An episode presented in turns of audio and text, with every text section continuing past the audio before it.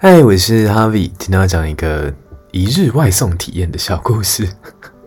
但我不是去做 Uber Eat 或是 f o o Panda，我是啊，我有一个同事啊，以前的同事，然后他前几天突然问我说：“哎，Harvie，你还住在就是某个地方吗？”我说：“嗯，对，我还住在那里。”他说：“因为他最近确诊了，然后他的地方那边他好像没有没有煮水的。”器具，所以他就希望我说可以方方便买水给他。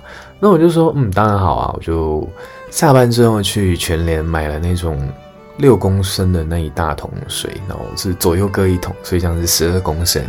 然后骑 GoGo 然后去送给他这样。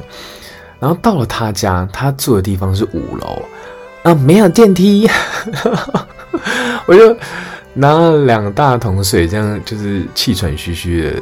就是走到五楼，然后你知道就很喘嘛，所以就是拿很重的东西，我口罩也不会戴好，这样我就想说，嗯，应该是我把水放在他门口，然后再跟他说，哎，我送水到你门口，你再出来领就好了啊。没有，他 很热情的出来，然后跟我拿水。我想说，呃，看到他的时候，我想说，呃，还好你有戴口罩，你也应该戴口罩，但是。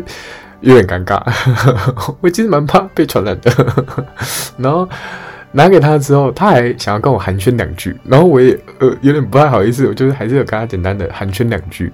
然后，然后就后来他突然就是咳 咳了两声，我就赶快哦好，那我们就先到这边啊，我们之后再聊，然后赶快跑走。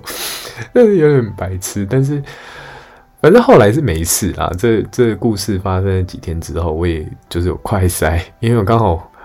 办公室同事也确诊，真的，反正就有快筛就没事，所以，哎，我也在想会不会其实我曾经已经有不知不觉确诊过了。但总之，最近天气也比较冷，希望大家也注意身体，不要感冒了。那就先这样啦，晚安。